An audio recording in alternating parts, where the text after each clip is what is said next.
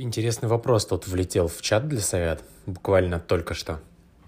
У нас есть бэкэнд, API, мы все к нему привыкли, будем рассматривать только REST API. Или REST-like API даже точнее. И конкретный вопрос — это какую стоит возвращать HTTP ошибку, если случилась ошибка бизнес-логики. И мы, конечно же, все привыкли, что если у нас пользователь не аутентифицирован, не авторизован, то мы возвращаем ему 401. Если произошла ошибка парсинга, ошибка логики, еще какое-нибудь э, неудачное стечение обстоятельств для пользователя, то мы возвращаем 400. Если все развалилось совсем, и мы не знаем вообще, что делать в этой ситуации, база недоступна, например, или там какой-то сервис упал, мы не можем достучаться, это 500. Но если призадуматься чуть-чуть глубже, окажется, что в этой логике заложена огромная логическая проблема. Простите за тавтологию. Но давайте задумаемся, а что такое вообще HTTP? Протокол. Мы все такие привыкли, что это протокол. Но в случае передачи данных от браузера к серверу, это, этот наш HTTP выступает в роли транспорта. Ну, то есть мы определяем протокол, по которому наш клиент общается с сервером. То есть фактически мы задаем там заголовки, пути, а, форматы ответа, формат запроса и так далее. Это все и организует наш транспортный слой. И вдруг наш транспортный слой, уровень протокола, начинает что-то знать о бизнес-логике. Окей, давай специфицируем, что такое бизнес-логика. Мне проще всего определить бизнес-логику как некую логику, некий код, который не зависит от деталей реализации. То есть, если у нас есть создание нашего блокпоста, оно не будет зависеть от того, на каком ты языке это написал, через какой а, протокол ты это прокидываешь. Первый HTTP, второй, GraphQL, протобаф, веб-сокеты, неважно. Это бизнес-логика. Если мы при изменении протокола общения, э, транспорта, всего чего угодно, логика остается, ну, смысл даже так скорее, и мы можем написать код так, чтобы эта логика оставалась, а мы должны, то это бизнес-логика. То есть это те задачи, которые никак не влияют на разработчика фактически. Они влияют только на пользователя. Да, косвенно как бы протокол на пользователя тоже влияет там какими-то метриками и так далее. Но по большому счету это задача. Только то, какую задачу мы пытаемся решить, это и есть бизнес-логика. И мы возвращаемся к вопросу о том, а какой статус нам нужно возвращать при э, ошибках бизнес-логики. И не кажется ли вам сейчас, что вот этот вопрос уже звучит несколько некорректно? То есть бизнес-логика, логика, которая не зависит от деталей реализации, должна выставлять какой-то статус протоколу, то есть детали реализации – ну и на самом деле это, это более логичный, логический такой вопрос. Но если копнуть глубже, то все становится немного веселее. У нас у бизнес-логики огромное количество вариантов ошибок. Мы не можем заранее предположить, как, какие могут быть ошибки. Но при этом пытаемся, когда разделяем нашу бизнес-логику на HTTP-статусы, ну, ошибки бизнес-логики, мы начинаем придумывать и ассоциировать ошибки бизнес-логики с конкретными HTTP-статусами. То есть мы сидим и думаем, а похожа ли вот ошибка бизнес-логики на 401? А похоже ли это больше на 400? Может быть, там будет 400 какой-нибудь 5 или еще какие-то ошибки. И думаем, а вот когда нужно возвращать 500? А что мы можем сделать? И это не единственный затык. То есть это вот просто такой колокольчик, звоночек, что, мол, ребята, у вас что-то пошло не так. Вы начинаете ассоциировать вещи, которые друг с другом не связаны. Но другой вопрос в том, что ошибка бизнес-логики, то есть того, что система ожидает. То есть если бизнес-логика получила какие-то неправильные параметры, грубо говоря, от пользователя, то есть из интерфейса пользователь может заполнить параметры – отправляет их через транспорт любой, веб-сокет и протобаф, все что угодно, на сервер. Сервер их провалидировал с точки зрения протокола, с точки зрения формата передачи данных. Все окей. И дальше эти данные ушли в бизнес-логику. И там бизнес-логика увидела, что что-то с точки зрения задачи, бизнес-задачи, идет не так. Например, не существует пользователя, которому мы пытаемся отправить сообщение. Или же сообщение слишком короткое, то есть мы пытаемся отправить пустое сообщение. Это на уровне транспорта, протокола, валидации, это все ну, не должно проверяться. Потому что в некоторых случаях мы, например, хоть хотим отправить наше сообщение, но само сообщение будет пустое, но при этом будет приложен а, файлик какой-нибудь, например, там песенка. Текст сообщения это там не обязателен, но есть оттач. Это бизнес-логика. В каких случаях мы можем отправить пустое сообщение, в каких нет. Это тривиальный пример, но я думаю, понятен будет. И проверять это на уровне транспорта неправильно. Но это ожидаемое поведение бизнес-логики. То есть мы ожидаем, что... И мы даже закладываемся на то, что бизнес-логика, если она увидит, что э, мы не могли там, не проставить э, текст сообщения, то она вернет какие-то определенные ошибки. То есть там код сообщения, текст пустой. И мы, закладываясь на это, пишем код. И вдруг мы почему-то вполне ожидаемый ответ от бизнес-логики засовываем в транспортную ошибку. То есть почему-то наша бизнес-логика начинает отвечать транспортом. То есть если зайти сейчас на HTTP Codes, вроде бы он называется, этот сайтик, или HTTP CAT, HTTP CAT, по-моему. Э, да, вот тут статус-коды прикольно описаны. Если мы откроем тут 400, мы увидим, что это bad request. И можно прикольно посмотреть достаточно подробное описание, что такое 400. Даже на Википедии или MDN. На MDN это у нас 400. Так, это плохой запрос, что сервер не понимает запрос из-за неверного синтаксиса. Внимание, синтаксиса. То есть, например, мы отправили некорректный JSON, где там забыли запятую, к примеру. Или, что чаще, мы не смогли распарсить запрос. То есть мы отправили туда вместо строки какой-нибудь number, и валидатор этого запроса, тело запроса, не понял такое. Или вместо JSON отправили XML. Это bad request, то есть сам запрос неверный. Что такое 401? А, или 403. Вот их тут пишут, что они прям очень сильно похожи друг на друга. То есть, как бы, да, фактически можно привязать, что вот нет у клиента прав доступа к содержимому. Но это все помним, что на уровне протокола. То есть 403 запрос, у клиента нет прав к содержимому, поэтому сервер отказывается дать надлежащий ответ. Цитата. Окей, то есть это сервер определяет, что нет доступа. В каких случаях это может сработать? Например, у клиента должен быть сертификат или HTTP авторизация. То есть это когда прописываешь логин-пароль на уровне браузера, а не на уровне системы и бизнес-логики. Или же ты прописываешь сертификат в систему, и по ней проводится авторизация. То есть проверка прав. И на уровне транспорта у нас проводится вся, вся эта система. То есть это не на уровне бизнес-логики. То же самое с 401. То есть мы возвращаем 401, значит, мы можем проверить права. То есть, пожалуйста, вот тебе убить, попробуй все-таки что-то сделать. 403 это нет, ты авторизован, но прав тебе мы не дадим. Не, ты аутентифицирован скорее, но прав тебе ну, нет на это. И то же самое со всеми остальными статусами 400. То есть это что-то, что произошло на этапе передачи данных э, по протоколу, который у нас выбран. Потому что если мы возьмем, например, GraphQL, то все эти статусы внезапно будут иметь несколько иной смысл, потому что в GraphQL подразумевается возврат из функции. То есть мы дергаем некий метод, query. Если мы возьмем протобаф, то мы тоже поймем другой статус, э, потому что протобаф может быть реализован через веб-сокеты. Если мы напрямую возьмем, возьмем веб-сокеты, то мы получим еще одну проблему, потому что в веб-сокетах вообще статусов нет.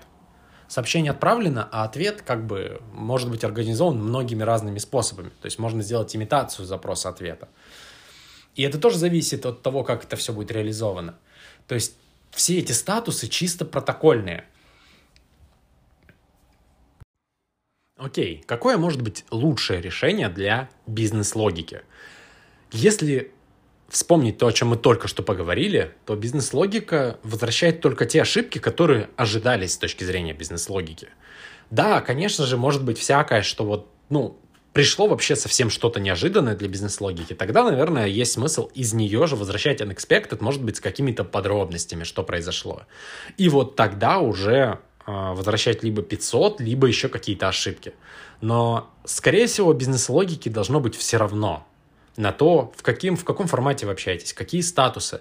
Может, вы эту бизнес-логику запускаете из консоли на серверы, чтобы настроить первичный э, первичное состояние вашего приложения, нового инстанса. Ну, к примеру, разные варианты могут быть. И как, какой вообще смысл бизнес-логики знать про статусы HTTP? А его там даже близко нет. То есть там даже нет протокола общения. Только терминал и обертка над бизнес-логикой. Как, какой статус там может быть? Точно так же и в обычном бэкэнде. То есть бизнес-логики знать про статусы вообще не нужно. То есть это абсолютно лишняя информация.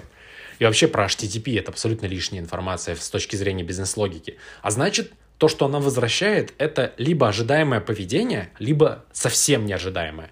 И у тебя есть либо ответы успешные, грубо говоря, с точки зрения логики, либо неуспешные.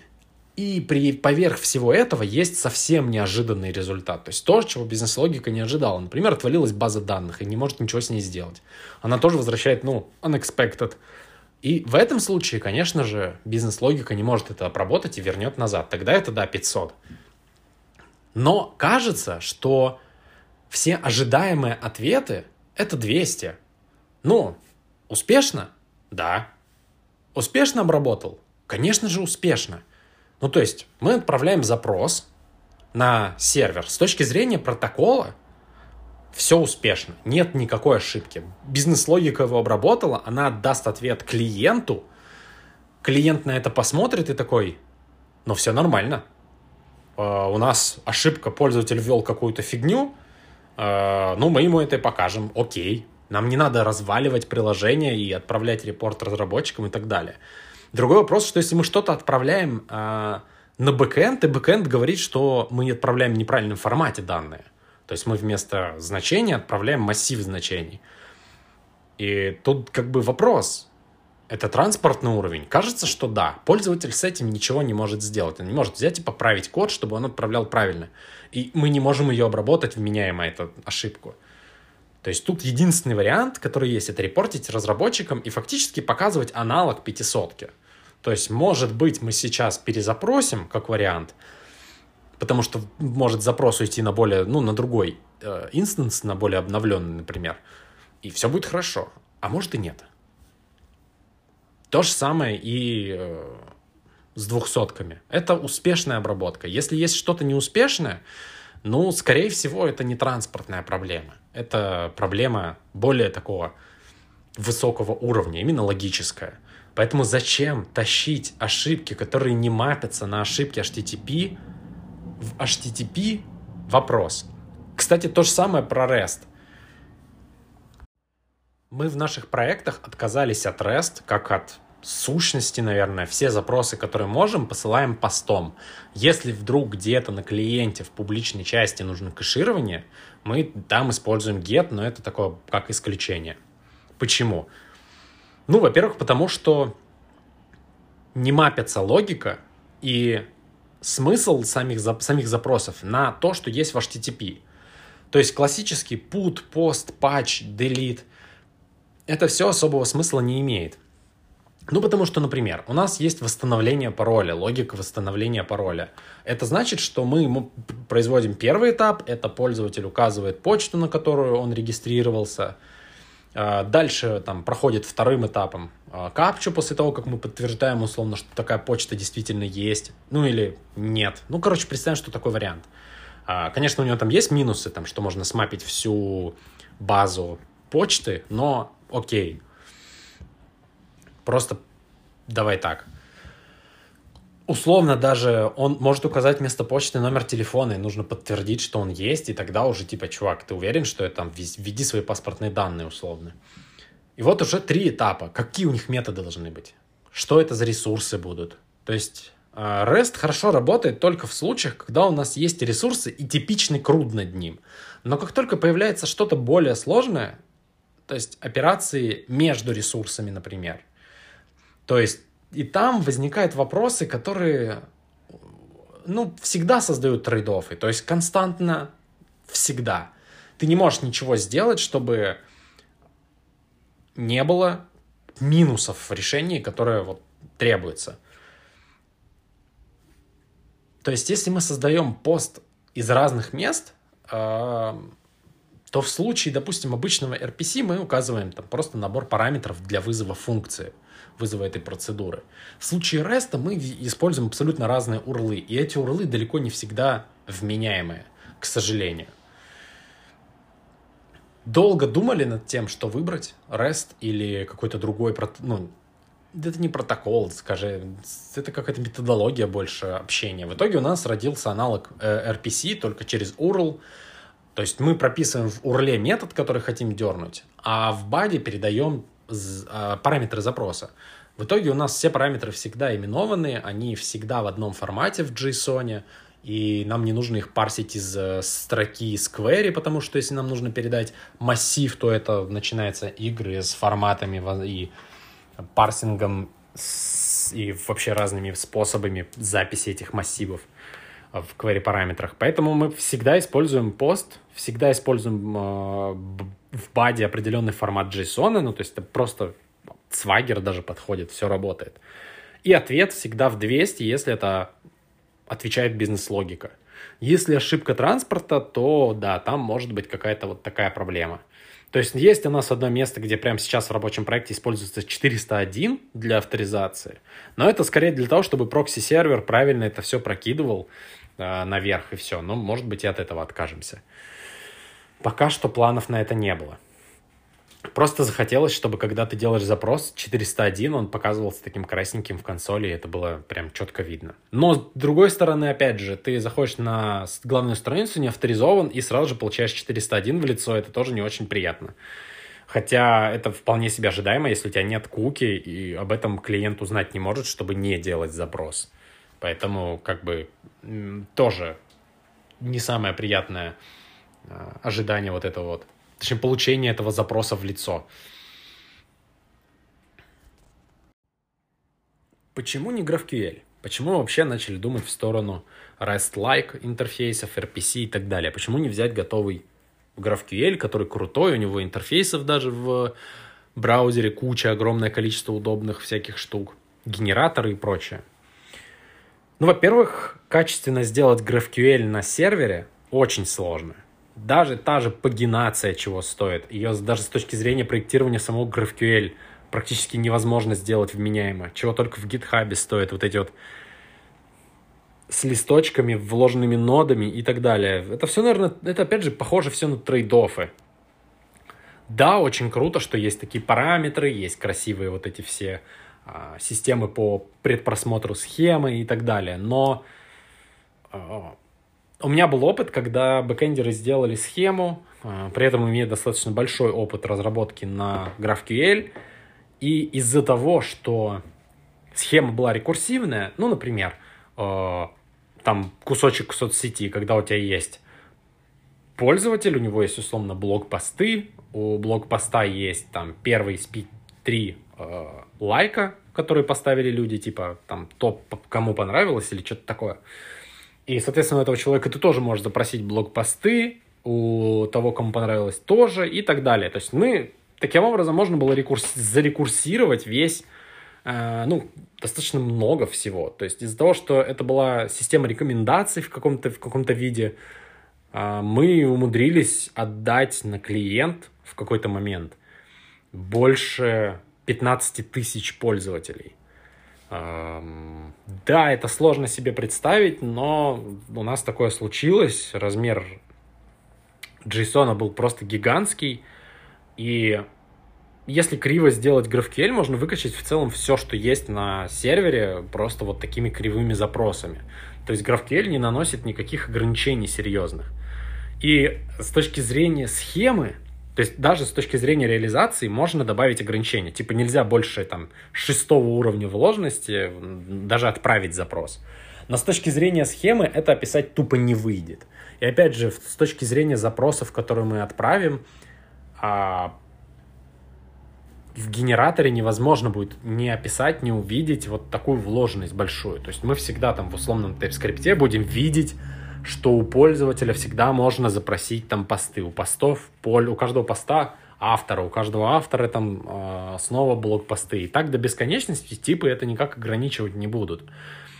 Более того, если мы запросили и у блог-поста точно есть автор, э, бэкэнд может его не вернуть, а в типах это не описать. И это, увы. И таких проблем, к сожалению, очень много. То есть все-таки с GraphQL это такое промежуточное звено между хорошим протоколом и, и вот тем, что у нас было. А, это тот же REST, протобаф и так далее. Все-таки я считаю, что протобаф, кстати, тоже достаточно устарел и имеет так себе реализацию. Какая проблема с Google Protobuf?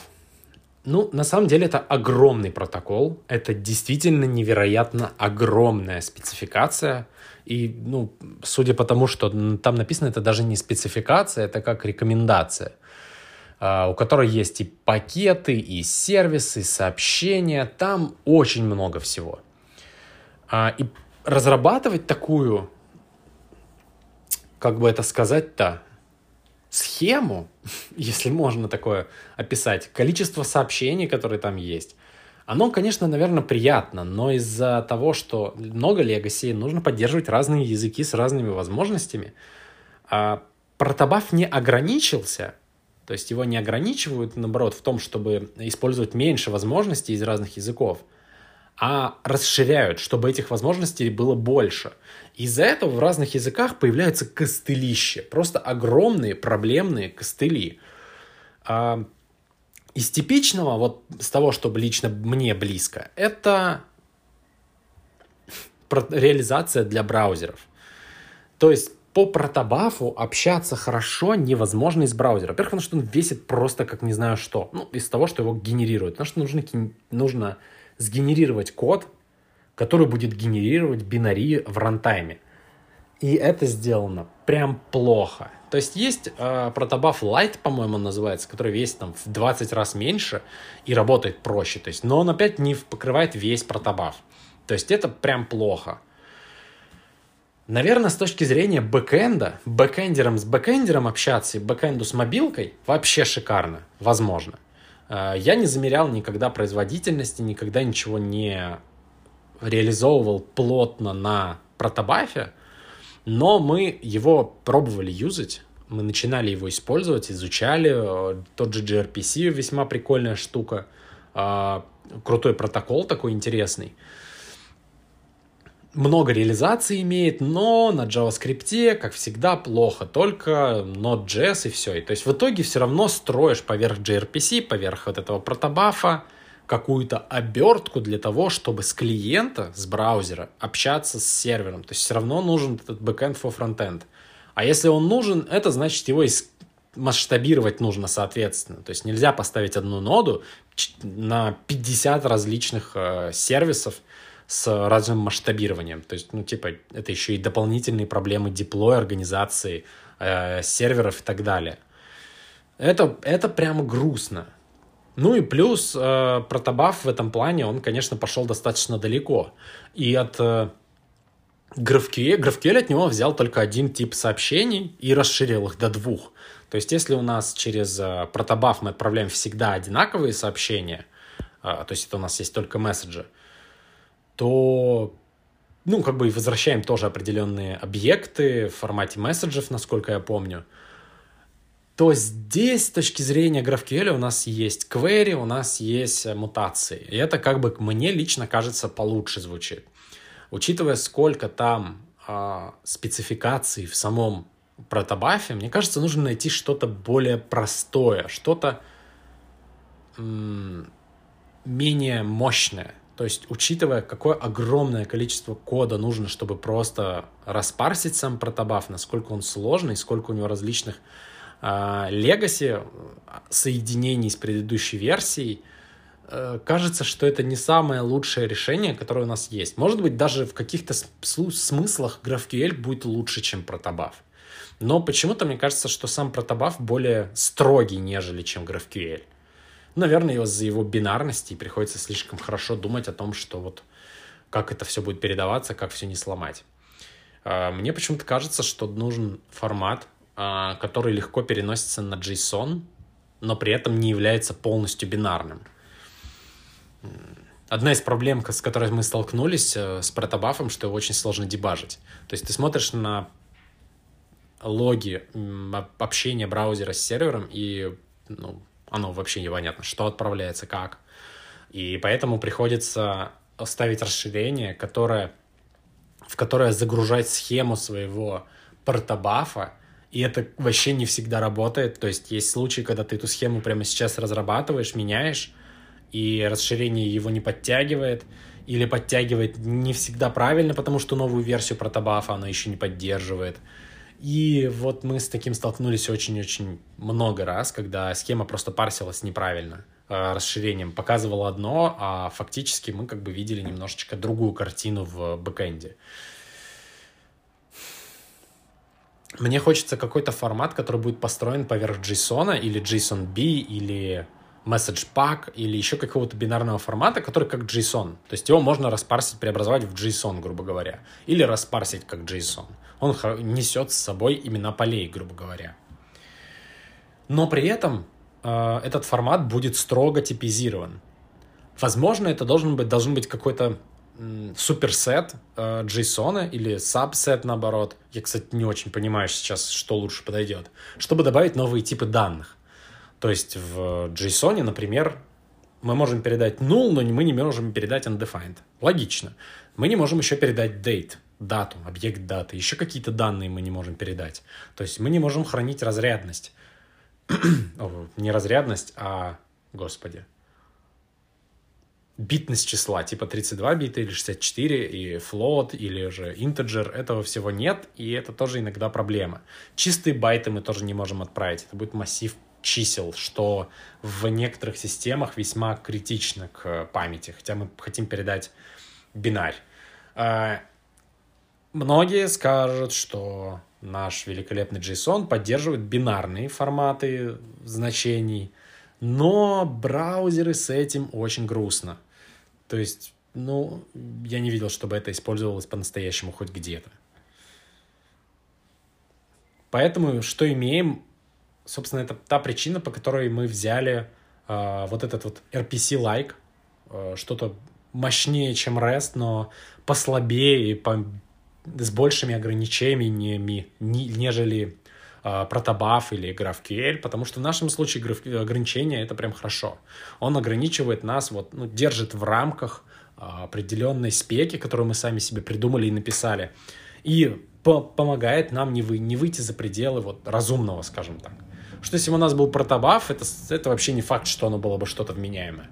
А у нас есть только процедуры, и мы вынуждены их называть так, чтобы это было понятно, чтобы они делали что-то одно. Чтобы у нас было прям коротенькое, простое API, которое легко читается. Ну, там, где это возможно. Это вот наши вынужденные вещи, которые делают наш код лучше.